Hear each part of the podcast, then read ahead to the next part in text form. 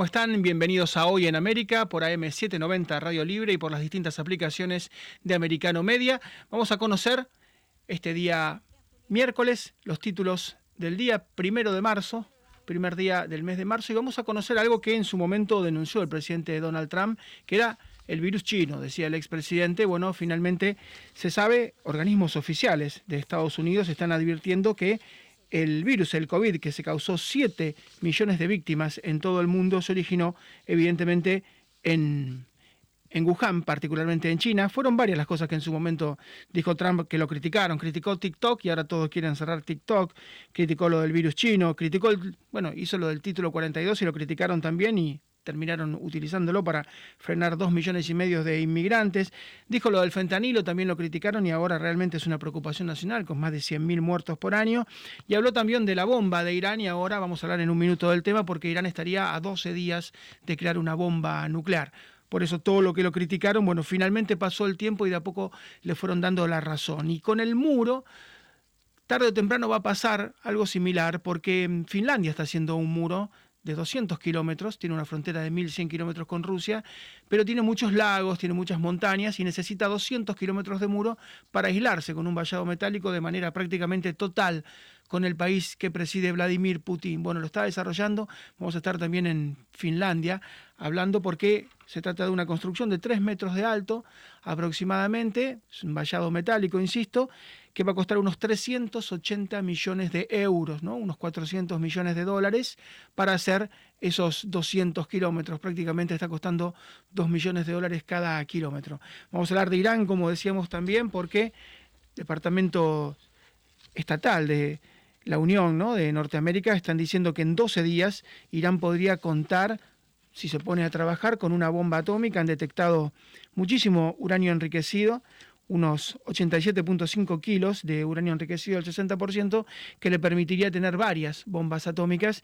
Y como ha desarrollado al mismo tiempo una cohetería aparentemente muy efectiva, que tiene un alcance de unos 1.600 kilómetros, podría impactar cualquier ciudad de Israel, la capital, Tel Aviv, pero también la ciudad sagrada como Jerusalén o el puerto de Haifa. Lo cierto es que con ese cohete más este desarrollo nuclear, bueno, realmente Estados Unidos está muy preocupado por lo que podría llegar a ser Irán, que niega la existencia del Estado de Israel y que le encantaría que desaparezca. Y en el final, para hablar un poco de energía atómica, hay como un modo revancha en las centrales nucleares. ¿Por qué se le ha declarado una energía verde? Porque el mundo está volviendo a las centrales nucleares. Estados Unidos va a gastar 40 mil millones de dólares, Francia 50 mil millones de dólares. Es junto al gas aparentemente la energía ideal para la transición hasta que lleguen las energías ecológicas, los aerogeneradores, los paneles solares, la energía mareomotriz y todo lo que usted se imagine, que es un paraíso verde, bueno, van a pasar 25, 30 años. Así que hay como un modo revancha, hay como una segunda oportunidad para la energía nuclear. Vamos a hablar con eh, Julián Gadano, que ha sido subsecretario de Energía Atómica en la República Argentina. Julián, ¿cómo estás? Bien, bien, muy bien, muy bien. Gracias por, el llamado. Bueno, y un poco preocupados por eh, esta información que es eh, de Estados Unidos, es de la Subsecretaría de Defensa, de Colin Kahl, que habla de que estado de, el Estado de Irán podría en 12 días tener una bomba atómica porque le han detectado aumentos en sus reservas de 87.5 kilos de uranio enriquecido al 60%, le han encontrado también uranio enriquecido al 83% y ellos piensan que están en condiciones de una bomba nuclear y esta semana también se supo que tienen un misil, aparentemente lo están promocionando. Digo, para tener una bomba nuclear necesitas uranio enriquecido, digamos, una proporción de uranio 235 entre el 80 y el 90 pero si, si enriqueciste al, al 60%, es difícil de justificar que tengas otro objetivo que no sea ese. ¿Se entiende? Porque más del 20% no se requiere para usos pacíficos, salvo muy pequeñas cantidades para investigación, pero no 90 kilos. Y, y ahora, eh, Julián, ahora la Subsecretaría de Defensa, Colin Kahl, de Estados Unidos, ha dicho que le han encontrado el 83%, y eso fue lo que disparó las alarmas. Sí, una pequeña parte, Irán justifica eso con que, bueno, fueron, eh, digamos, algunos outliers, puede ser. De todas maneras, yo me pondría, digamos, lo del 83% es anecdótico, yo pondría el foco en el 60%. Irán debería explicar por qué tiene uranio enriquecido al 60%. Puede haber una explicación, eh, pero debería, en la medida que no la ofrece, no la hay. ¿sí?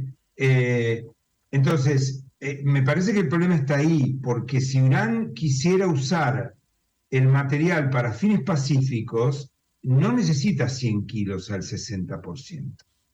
este es el punto central. Y 100 kilos al 60% pueden ser 100 kilos, es un poco menos de 100 kilos, pero para redondear, pueden ser 100 kilos al 90% en breve. De ahí lo de los 12 días. No es que Irán, insisto con algo para, para no generar, digamos, pánico, no va a tener Irán una bomba en 12 días, porque requiere de, otra serie de factores digamos, que, que, no están maduros aún y que probablemente el mundo no se lo va a permitir. Pero, pero es para poner alarma, porque además en general los países que quieren tomar este tipo de medidas, que quieren proliferar nuclearmente, que quieren hacer cosas que atentan contra la estabilidad internacional, lo hacen cuando el foco internacional está puesto en otro lado. Y hoy el foco internacional está puesto en Europa, y entonces hay que tener cuidado con eso, porque este es el momento en el que pasan cosas en otro lado del mundo. Eh, Así es, en el, en el 2018 mm, el expresidente Donald Trump había interrumpido ese plan que se había, ese programa que se había establecido con Irán, se salió, ahora el presidente Joe Biden planea volver y bueno, Israel de alguna manera estaba muy preocupado, ha puesto el grito en el cielo por esto. Claro, e, exactamente. Yo, a ver, mi opinión personal, que por supuesto, eh, como toda opinión personal puede ser discutible, es que Estados Unidos cometió un error estratégico en salirse del GCPOE, como se lo conoce al acuerdo, porque le abrió la puerta a Irán para irse.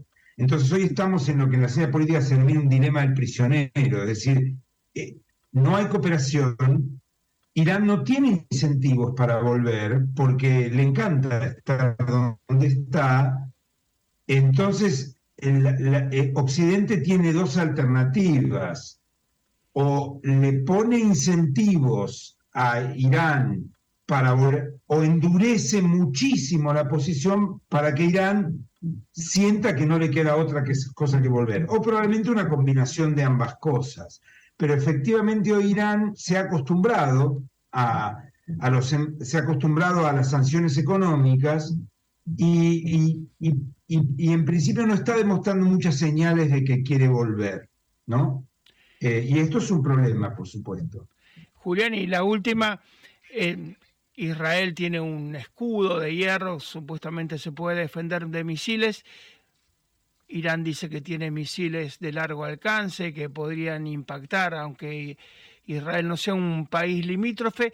Lo cierto es que se podría armar una, lo que se llama una bomba sucia, tal vez Irán tiene tentáculos como es el Hezbollah y mandar a alguien con, no sé, una mochila nuclear o eso es imposible, es una fantasía.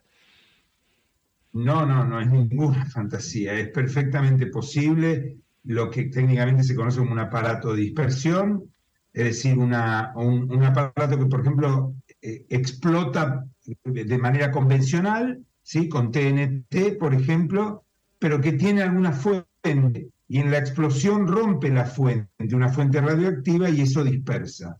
Es perfectamente posible, por supuesto, el mundo está bastante entrenado en prevenir estas cosas, Estados Unidos está muy entrenado, e Israel está muy entrenado, pero es posible. No hay que olvidar que Israel tiene armas nucleares. Israel no lo reconoce, digamos, ni lo niega, pero en general es aceptado que las tiene. Y, eso también le ha permitido tener una capacidad de disuasión importante, siendo un país muy pequeño en una zona muy conflictiva.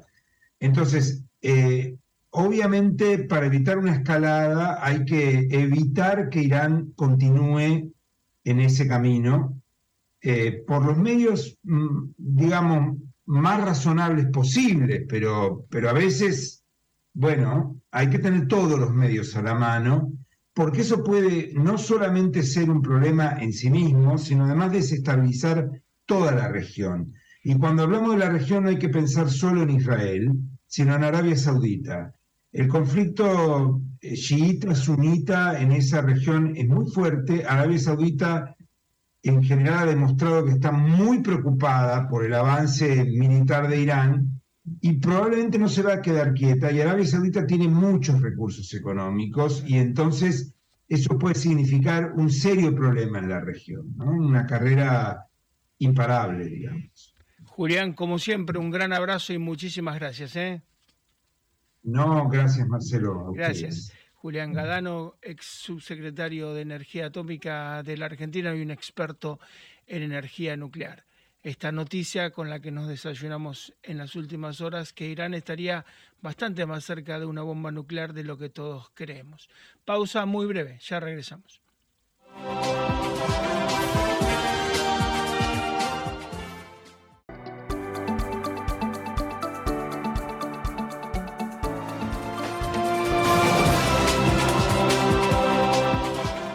Y las autoridades del gobierno norteamericano, las autoridades sanitarias, ratificaron en las últimas horas que estiman que el origen del COVID, del cual se cumpla en tres años ya, en estos días se cumplen tres años de la cuarentena estricta que afectó a todo el mundo, hubo siete millones de muertos, un millón en los Estados Unidos. Lo cierto es que el Departamento de Energía norteamericano ha dicho que su hipótesis más firme es que es una fuga de un laboratorio de Wuhan y ese fue el origen del COVID. Está en línea con el FBI norteamericano, el Federal Bureau of Investigation, dijo exactamente lo mismo después de contratar inmunólogos y está en línea también con lo que ha dicho el dueño del laboratorio Moderna, quien también cree lo mismo, porque en Wuhan está nada más y nada menos que un laboratorio que almacena los distintos COVID, que son muchísimos, y aparentemente, según el titular de Moderna, se habría fugado. Pero hay otros departamentos, otras agencias dentro del gobierno norteamericano que piensan lo contrario no están de acuerdo, piensan que esto fue una zoonosis que pasó de los animales a los seres humanos y la Organización Mundial de la Salud, no sé si se lava las manos o no está del todo segura, pero dice tenemos en cuenta todas las posibilidades. Lo cierto es que han pasado tres años y seguimos todavía en plena discusión. Vamos a hablar con el doctor Luis Cámara, que siempre nos ayuda con este tema. Doctor, ¿cómo le va? ¿Qué tal? Buenos días. Gracias por llamar y bueno, estar en contacto con la comunidad de Estados Unidos. Doctor, bueno, ahora otro departamento de Estados Unidos está en, esta línea. Insisto, hay agencias que creen que fue una zoonosis. La Organización Mundial de la Salud está casi, casi con un pie en cada bote, pero mm, a nivel privado y a nivel estatal en Estados Unidos se ratifica esta postura de que ha salido un laboratorio de Wuhan. No sé, usted ha estudiado mucho este tema, a pesar de no ser infectólogo, en todos estos años, y ¿cuál es su opinión personal? Es que ambas hipótesis es, bastante concreta. Para darte un ejemplo, eh, dentro de la zoonosis, este, los murciélagos tienen muchísima cantidad de coronavirus.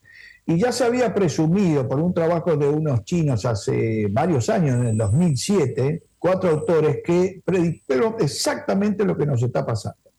Un coronavirus va a migrar, se va a hacer mucho más sensible a contagiar humanos, mucho más contagiador, a lo mejor no tan letal como el primer coronavirus que ya tiene más de 20 años, el SARS-1 sería. Por lo tanto, ellos ya decían que la combinación de este, mercados con elementos salvajes y con los humanos podía ser potencialmente peligroso. Esa sería la hipótesis de un salto dentro de la evolución natural del virus. Pero también sabemos, todo, uno está muy lejos, no estoy en eso como para poder decirte con precisión, que hay muchos laboratorios que tienen coronavirus y están trabajando con ellos. Entonces la posibilidad que haya una fuga también es completa. No te sabría decir cuál es, porque en el medio hay muchas cuestiones, te diría, geopolíticas que están incidiendo en esas decisiones. Pero ambas hipótesis son, son plausibles, digamos, una evolución natural, un salto de una zoonosis por el contacto entre animales salvajes y mucha gente, todo en núcleos este, pequeños, o la otra posibilidad que se escapen un virus, como está diciendo. Y lo que sí se sabe es que el epicentro fue Wuhan, en la China es una ciudad muy industrial, muy textil, que tiene contactos enormes, por ejemplo, con Milán, porque es la capital del diseño, ¿no? Entonces van a buscar los diseños en Milán y, Milán fue, casualmente o no, eh, la primera ciudad europea que realmente explota, ¿no? Justamente por este contacto tan fuerte que tiene con Wuhan. Sí, Milán y las ciudades que están ahí muy cerca explotaron. De hecho, creo que el 4 de marzo, o sea, dentro de dos días, ellos tuvieron que hacer un cierre total y tuvieron ya una cantidad de gente que ha fallecido este, en forma muy marcada y que no se habían dado cuenta primitivamente cómo se transmitía el virus. Otro, ese fue otro error. Una cosa que a veces también hace sospechar que un algo podía haber es que las agencias chinas de entrada dijeron, no en forma directa, pero decían de entrada que había que mantenerse lo más aislado posible, que había que todos los ambientes airearlo mucho y que había que usar barbijo. Indirectamente estaban diciendo que había transmisión aérea, ¿me comprendes? Sí. No lo decían en forma directa, pero te daban consejos como si el virus se transmite por el aire. O sea, ellos tenían ese conocimiento. Cosa que la Organización Mundial de la Salud hasta hace poquito todavía no asumió que la transmisión es aérea, hablaba de, de contacto. Entonces, un punto a favor de que los chinos sabían algo más hasta este punto que yo te digo, ¿me comprendes? Te hacían una, una prevención, de alguna manera es como que sabían algo más del virus que lo que el resto de la gente sabía, ¿me comprendes? Así es, y si tuviéramos que darle una recomendación a la gente, mantener el barbijo, seguir con el programa de vacunación, ¿qué es lo mejor? Te diría seguir con el programa de vacunación. Casi todo Occidente, a esta altura, con unas pérdidas de gente muy grandes que hemos tenido lamentablemente, prácticamente más del 90% de la población de Occidente ya está infectada. Escucha esto, es muy importante lo que voy a decir, porque no lo dice casi nadie, excepto recién ahora aparece en los trabajos. Y al estar infectado y al tener vacuna, acaba de salir unos trabajos muy importantes de la Universidad de Washington con Christopher Murray de Estados Unidos, que dice que esa combinación te da muy buena inmunidad para no tener una enfermedad grave. Entonces, ¿por qué nos tenemos que vacunar y haberse infectado previamente no es malo? Es que eso me permite que aunque me vuelva a reinfectar, que es lo que está pasando en mucha población, no voy a terminar en una unidad de cuidados intensivos, ni internado, ni con oxígeno. Por lo tanto, mantener, te diría hoy, la inmunidad a través de las vacunas, y en este caso las vacunas bivalentes, casi seguro una vez por año, es de capital importancia pasaríamos todos a recontagiarnos, pero con una enfermedad leve, menos que una gripe. Ese sería lo que viene para mí. No, perdón, ya está viniendo, no es lo que viene, ya está sucediendo, digamos. Recontagios con una enfermedad leve. Yo me contagié tres veces, ¿te queda claro? Tres veces, ¿eh?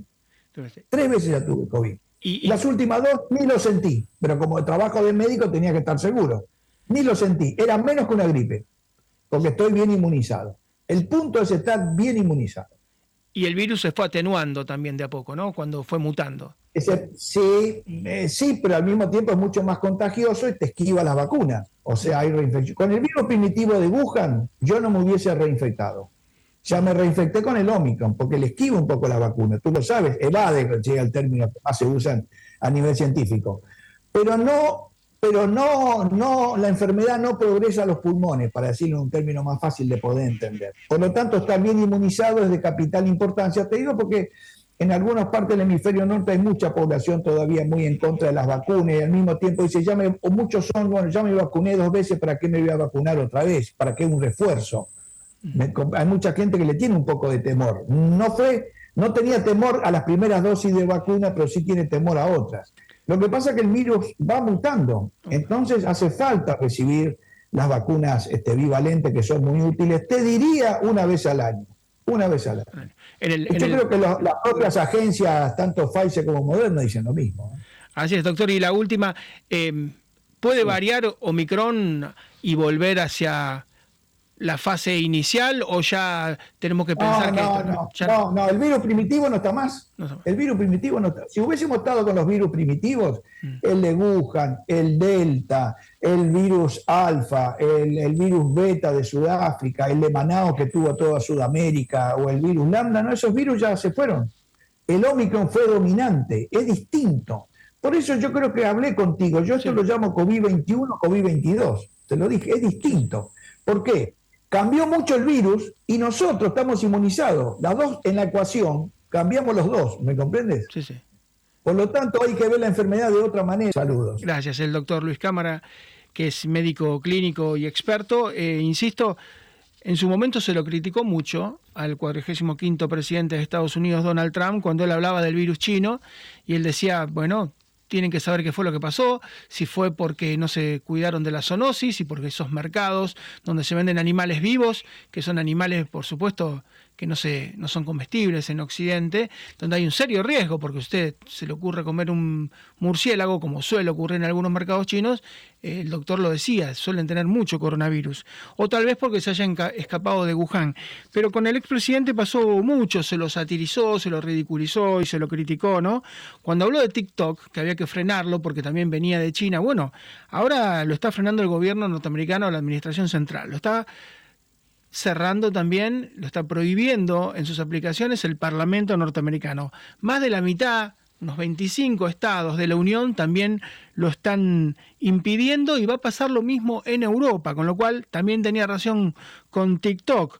Eh, con el título 42 también lo criticaron mucho porque decían, bueno, esto de deportarlos por cuestiones sanitarias, bueno, dos millones y medio tuvieron que deportar de gente que ingresaba por la frontera sur de manera ilegal a Estados Unidos y lo cierto es que lo tienen que mantener y ahora la Corte Suprema está viendo qué le dice el Departamento de Justicia en abril porque tampoco ese tema se pudo solucionar. Con el fentanilo dijo exactamente lo mismo, hay que cuidarse del fentanilo, no hay que abrir la frontera y ya hay 100.000 muertos y el propio presidente Joe Biden lo tuvo que reconocer cuando hizo el Estado de la Unión, habló de 70.000, de un poco menos, pero tuvo que eh, reconocer. Y lo de la bomba de Irán, es opinable, pero lo cierto es que Irán está cada vez más cerca de la bomba y colaborar con Irán es colaborar con quien desarrolla una bomba que lo primero que va a hacer es tirársela a Israel, que lo tiene cerca, un Estado que niega que existe y que su fin en el mundo aparentemente es hacer desaparecer a Israel. Entonces son cinco temas distintos que fueron muy disruptivos, porque en ese momento solamente lo decía Donald Trump, donde lo criticaron muchísimo, insisto, lo satirizaron, lo ridiculizaron. Pasaron dos, tres, cuatro años, volvemos sobre todos los temas y TikTok, el COVID, el título 42, el fentanilo, la bomba de Irán, se está haciendo, mal que les pese, lo que les había dicho que había que hacer en su momento el presidente Donald Trump. Pausa muy breve, regresamos en un minuto. Es muy llamativo lo que está pasando en Sudáfrica. Se habla de un inminente colapso total de la energía. Actualmente están con cortes del suministro eléctrico de 10-12 horas diarias. Han entrado en estado de emergencia hace tres semanas aproximadamente. Llevaría un año por lo menos reparar toda la infraestructura. Ha habido años de desinversión. Hay en todo el país hoy miles de generadores dispuestos, especialmente en la zona de las minas. Ustedes imaginan que tiene que haber mecanismos de extracción, de ventilación para los trabajadores. Nos vamos a ir hasta el sur de Ciudad del Cabo para hablar con el colega Pablo Berra. Hola Pablo, ¿cómo te va? ¿Qué tal? Buenos días, ¿cómo están? Bueno, y me, imagino por lo que hemos podido hablar en la previa, eh, varias horas del día sin energía y esto de que se habla de un inminente colapso. ¿Por qué se ha llegado a esta situación? Sí, este, ahora estamos, este, llegamos a 12, 15 horas diarias sin luz. Este problema viene desde el 2007. Antes teníamos cortes de luz, pero eran esporádicos, no tanto como los que tenemos ahora. Pero bueno, se fue, se ha ido agravando. Pero eso debido, a la empresa estatal ESCOM, que nunca ha hecho inversión en, en, ir reparando lo que se le fue rompiendo. Este, dicen que las plantas eh, térmicas de carbón son, son muy antiguas, nunca fueron mantenidas y, bueno, y la mayoría obsoletas. Entonces, a medida que se fue rompiendo, que se iban rompiendo, no iban siendo reparadas. Este, entonces, también por la antigüedad de estas plantas, este, las averías que se producen son cada vez más, más grandes. Eh, se ocupa mucho al gobierno anterior, ¿no? El de Jacob Zuma, que, que según este, eh, eh, los periodistas dicen que no ha habido una inversión este, la plata que debía haber sido eh, invertida en el gobierno anterior para ir reparando todos estos problemas que tenemos ahora, nunca, nunca ha llegado a, usarse, como desapareció, dice esta plata. Bueno, dicen que esta empresa estatal ESCOM es un avispero de corrupción. Este, de hecho, en noviembre este, el gobierno ha puesto a, un, a André de Reiter, para que investigara qué pasa dentro de ESCOM y él vio tanta corrupción que la denuncia y fue envenenado, ¿no? El 12 de diciembre pasado eh, con cianuro. Eh, bueno, sobrevivió, pero mm, en estos días, ayer hablaba este hombre de que iba a irse del país por, por, por miedo a que le pudiera pasar algo. O sea, el problema es bastante, bastante grave. Eh, vos hace un rato comentaba de que en un año se mejoraría eso de está muy verde, ¿no? Porque hace muchos años que nos vienen diciendo eso, que va a mejorar, pero cada, cada día está peor. Y vos, si podés trasladarle a la gente, eh, yo he podido estar en el Mundial en el 2010, y lo que recuerdo es que no se puede salir a la calle, eh, y menos siendo occidental, es muy complicado. Así que yo me imagino que en el medio de apagones eh, debe ser muy difícil moverse por las ciudades de Sudáfrica.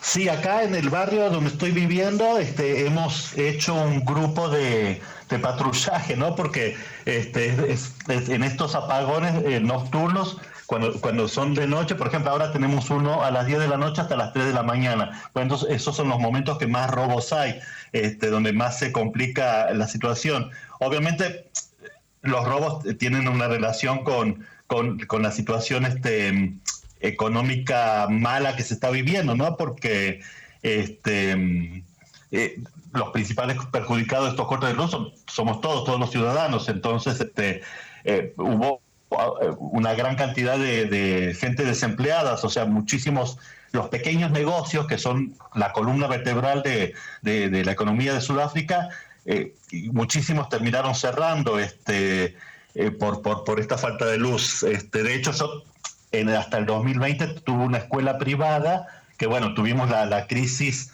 de la pandemia, donde los colegios privados no tienen eh, ayuda económica del Estado, entonces muchísimos colegios privados tuvieron que cerrar, entre ellos el mío, y muchos maestros se dedicaron a enseñar por Zoom, pero también con, el problema eh, de, la falta de luz, no se le puede decir a un alumno, mañana a las 8 de la mañana, pero pasado las 3 de la tarde que tengo una hora de luz. Entonces también estos maestros quedaron sin trabajo. Y bueno, así como, como, como los docentes, el mismo problema lo sufren con esta falta de luz, los restaurantes que cerraron, cafés, las peluquerías, la, eh, eh, muchísimos negocios. Así que el, el, problema es muy grave y no, no, no, no, como decía antes, no hay, no hay no se ve una solución. La, la, gente está protestando cada vez más.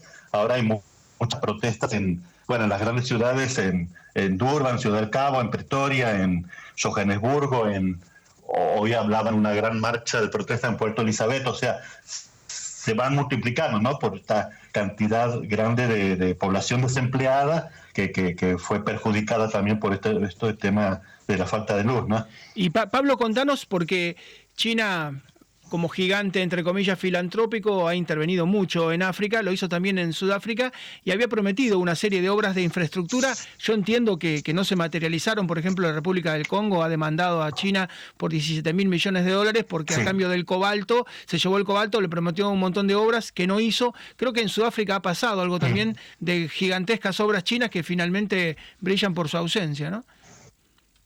Sí, bueno, China es, es, es, algo común ¿no? en, los países este, eh, eh, pobres africanos que, que, intervengan y, produzcan más daño de, que otra cosa. Acá tenemos, yo vivo acá a 100 metros de casa, está el Océano Índico y charlo con los pescadores y me dicen que, que, por culpa de los chinos ya no hay ya no hay peces este es impresionante la cantidad de barcos chinos que hay que vienen a, sacar toda la, eh, todos los pescados de acá de, del, Océano Índico. O sea, eh, China sí produce mucho daño, este, ya, eh, históricamente con, con, la gran cantidad de matanza que hubo a elefantes, este, rinocerontes, que por los cuernos, que ellos creen que los cuernos son eh, buenos para la salud y, y, y, la caza ilegal es, es muy fuerte por, por, por, por los chinos. Así que este, también habían anunciado eh, ayuda en el tema energético de plantas nucleares que nunca se hicieron. Y, bueno, aquí estamos en el limbo sin saber que, sin, sin ver un, futuro. El, el, drama fuerte hoy, por ejemplo, fui a la ciudad este, con un vecino y, tenía que ir al hospital y no lo podían atender porque no, los hospitales están sin luz como contaba antes, las escuelas, también el, problema energético. Eh, los más ricos pueden comprar las eh, los paneles solares o poner este, generadores, este, pero eso solamente se ve en, hoteles muy lujosos o, en empresas muy grandes y, fuertes, este, pero eh, la clase media no, no tiene paneles solares como para, para ayudarse. Este. Sí, todos nos hemos ido adaptando de cierta forma a estos cortes, ¿no? Por ejemplo, todos, todos tenemos la aplicación, una aplicación en el celular que nos dice, como los cortes son rotativos y, van variando todos los días. Entonces, eh, eh, eh, vamos viendo constantemente a qué hora es el próximo, como para ir llenando los termos con agua, para ir cargando los celulares, las, todos tenemos ahora lucecitas de emergencia en distintos lugares de la casa, o sea, de cierta forma estamos este, ya, no se llenan los freezers como antes, no podemos tener ya comida en las heladeras por, por, por, por, estos problemas energéticos, así que estamos aprendiendo a vivir esta nueva realidad, ¿no? De la falta de luz. Pablo, y te pido, te pido, eh, nos queda un minuto, te pido si me podés resumir para quien no conoce Sudáfrica, que por supuesto la mayoría no ha podido viajar, siempre lo conocimos por cuestiones negativas, como fue la apartheid, pero si pudieras contarle en un minuto a la gente qué tan rico y qué tan bello es Sudáfrica para entender eh, cómo semejante paraíso puede tener estos problemas, qué, qué tan rico es Sudáfrica. Sí, sí, depende mucho de, la minería. Bueno, el turismo es uno de los este, el factor es más fuerte que tiene este, Sudáfrica, la entrada de turistas. Hay 8 millones de turistas eh, por año que, que, visitan Sudáfrica. Este, de hecho, yo tengo una, yo al cerrar el colegio puse una casa de turistas acá en, en, en, en el Western Cape, bien al sur del país vivo. Y, y es, era muy frecuente la cantidad de, europeos, sobre todo, eh, que vienen a visitar el país. Este, tenemos parques naturales de, animales sueltos eh, por muchísimos lugares. Este, es, es, una ciudad muy, muy, es un país más o menos chico, pero que este, visitarlo vale la pena por, por, por lo bello del paisaje. Además, el sudafricano de por sí es, yo creo que yo he vivido en distintos lugares y, y, es el más cordial, eh, es, es, muy amable, muy, muy de ofrecerse al, al turista, ¿no? Este, es un país que quien lo visita seguramente va a volver. Bueno, yo vine hace 15 años y, me siento muy cómodo, a pesar de estos problemas que estamos charlando, ¿no? De por ahí cierta inseguridad, sobre todo de noche por los cortes de luz. Y, bueno, y los cortes de luz de estas 12, 15 horas diarias, este, sigo optando por, por vivir acá, por, por, por, los paisajes, la gente, es, el clima ideal. Acá los días de más calor llegaron 30 grados en verano. Así es. nada, es muy, muy bonito. Pablo, un gran abrazo y muchísimas gracias. Por supuesto, esperemos que se solucione. Sabemos que va a llevar mucho trabajo. Un gran abrazo, ¿eh? Muchas gracias.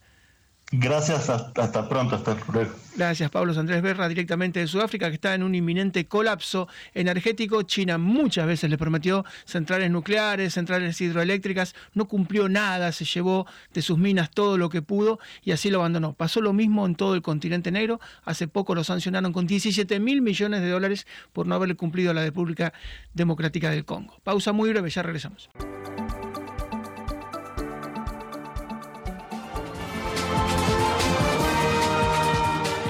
Y ustedes saben que la energía nuclear, los reactores atómicos están en modo venganza, están buscando su segunda oportunidad, han tenido muy mala prensa.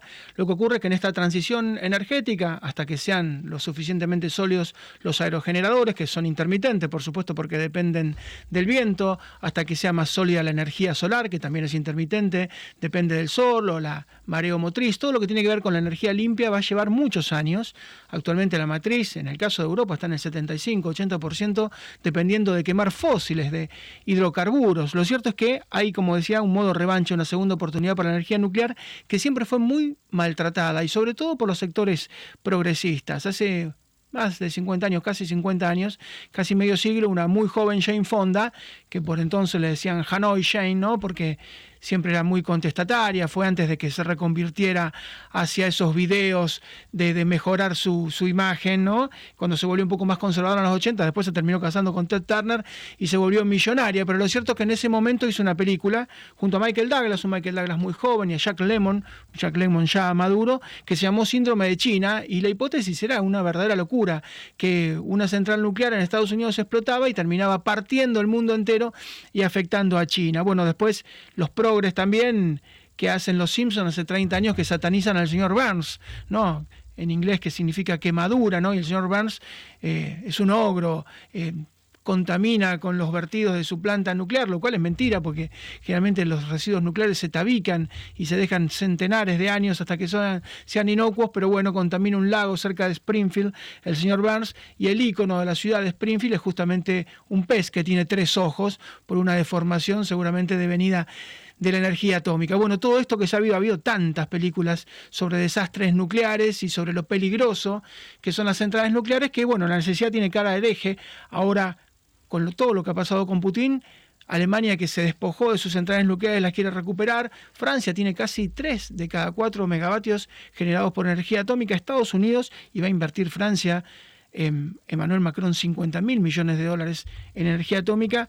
Biden ha dejado un poco la electromovilidad, que es un poco de verso. Eh, hay bastante de marketing, bastante de lo que se llama greenwashing, ¿no? un lavado verde, y se ha dedicado también ahora, aparentemente Estados Unidos va a gastar 40 mil millones de dólares en energía nuclear, y María Rita Fegueira tiene este proceso de satanización que se ha hecho de la energía nuclear, como se la presentó siempre como un apocalipsis y como mucha gente siempre le temió por eso. Hola María. ¿Qué tal, Marcelo? Sí, tal cual. Vos sabés que te escuchaba atentamente y yo pensaba, se ha demonizado tanto el tema de la energía nuclear que si nos situáramos en las principales ciudades del mundo, o en los pueblos, en la plaza principal, en los lugares emblemáticos de cada sitio, y le preguntáramos a la gente que viene caminando, que es de distinta edad, de distinta formación académica, de distinto nivel social, si le preguntáramos por la energía atómica, yo me atrevo a decir que un 90% sin ningún argumento, sin saber siquiera nada, ni lo básico va a decir que es lo peor que nos puede pasar. La energía nuclear tiene como vos dijiste, una pésima prensa y el cine y la televisión han contribuido permanentemente. Vos eh, nombraste la película El síndrome de China, que el título de la película es un concepto que se acuñó en los comienzos de los 60, que justamente hablaba de una teoría que es más bien para Julio Verne, ¿no? que sostenía que si una planta en los Estados Unidos tuviera un accidente nuclear, las secuelas atravesarían de forma vertical la Tierra hasta llegar a Asia. Por eso es el nombre. Y la película, que es muy buena, ¿eh? es del año 1979, es una película que tenía a Jack Lemmon de protagonista, un Jack Lemmon que ya se sabía que no era solamente un comediante, sino un actor dúctil e importante, Jane Fonda, como vos decís, que venía de, luchar, el, emblema de Hollywood del pacifismo contra Vietnam, y Michael Douglas, que ya empezaba a hacer una carrera brillante en el cine y había ganado un Oscar como mejor productor de Atrapados sin salida. O sea que era un plato fuerte esta película, y si la viéramos ahora, también sería muy buena. O sea que trascendió el paso de los años, pero en ese momento fue un impacto siguiendo con otras tantas de demonizando la energía atómica. En 1984, eh, la BBC hizo una película eh, llamada Dritz, que sería hilos, porque justamente la teoría es que el, problema atómico de energía nuclear eh, corta los hilos de la sociedad. Fue hecha, también es muy buena, como si fuera un documental. O sea, si uno la ve, no se da cuenta que actuaron, son actores y actrices. Es más, tuvieron, la producción de la película tuvo el cuidado de elegir actores y actrices que no eran tan conocidos y fue multipremiada por la Academia Británica. Una excelente película de 1984. En el año 2002, eh, Catherine Bigelow, eh, premiada este, cineasta, hizo dirigió K-19. La fabricante de viudas se llamó. ¿Por qué? porque eh, se basó como disparador eh, en hechos reales en el submarino K-19, se llamó así, eh, el submarino, el primer submarino nuclear de misiles balísticos, eh, protagonizado por Liam Neeson y Harrison Ford. Yo recuerdo el afiche de la película, que estaban los dos, las caras de estos dos excelentes actores. Está basado en, la, en hechos reales donde se cobraron 22 eh, víctimas, 22 vidas, entre la tripulación e ingenieros para teóricamente eh, descomprimir la posibilidad de un accidente nuclear de consecuencias devastadoras. Pero los soviéticos hasta el día de hoy hablan de que la película eh, tuvo muchísimas mentiras, muchísimos errores y siguen diciendo que si bien desde el punto de vista que fue una producción cinematográfica buena, no obedece a la realidad. En el año 2009 se filmó The Road, La Carretera, protagonizada por Vigo Mortensen, es uno de los mejores trabajos que hizo este actor, está basada en una novela muy importante de Cormac McCarthy, el autor de No hay lugar para viejos, no es país para débiles. Eh, Charlize Theron, la actriz sudafricana, quiso participar de este proyecto porque le gustó tanto la novela que se basa justamente en una situación del mundo apocalíptica. Es un padre y un hijo, eh, el, mundo se convirtió en un gran desierto justamente por cuestiones de explosiones nucleares y demás. Es un lugar devastador, el mundo se ha convertido en seres que sobrevivieron y que practican canibalismo, no hay alimentos, es un espanto, es bien apocalíptica. La película es buena, la película es buena, pero es otro mensaje en contra de la energía nuclear. Y por último, vos citaste que puede parecer cómico, puede ser, parecer muy humorístico, pero Los Simpson, eh, que yo sigo insistiendo es más para adultos que para niños, pone un personaje que en los comienzos de Los Simpson no estaba pensado para tener demasiado protagonismo y cobró tanta, tanta actualidad y tanto peso que el famoso señor Burns, Charles Montgomery Burns, que en, la ficción aparece como que la lista de Forbes lo publica permanentemente con 16.800 millones de dólares, es el propietario de una, justamente, de una planta nuclear, todo lo que en Springfield, todo lo que implica la lucha de los ecologistas contra el señor Burns, cómo lo pintan y demás, nos muestra justamente lo que vos sintetizaste en el comienzo de este espacio ¿Será una revancha? ¿Cómo juzgará la historia las decisiones de Angela Merkel, por ejemplo? O sea, me parece que más allá del cine y más allá de la televisión se está viviendo una especie, entre comillas, de, sí, de, de revancha o de segunda oportunidad, sobre todo para explicarle bien a la gente, a nosotros, al gran público, lo que es la energía nuclear, que siempre la gente la emparenta con, lo bélico, con lo, peligroso. Así es. Muchísimas gracias María y volvemos mañana. Un beso muy grande. Beso, beso. Chau, chau. Nos vamos hasta mañana. Muchísimas gracias por la atención. This podcast is a part of the C Suite Radio Network. For more top business podcasts, visit c-suiteradio.com.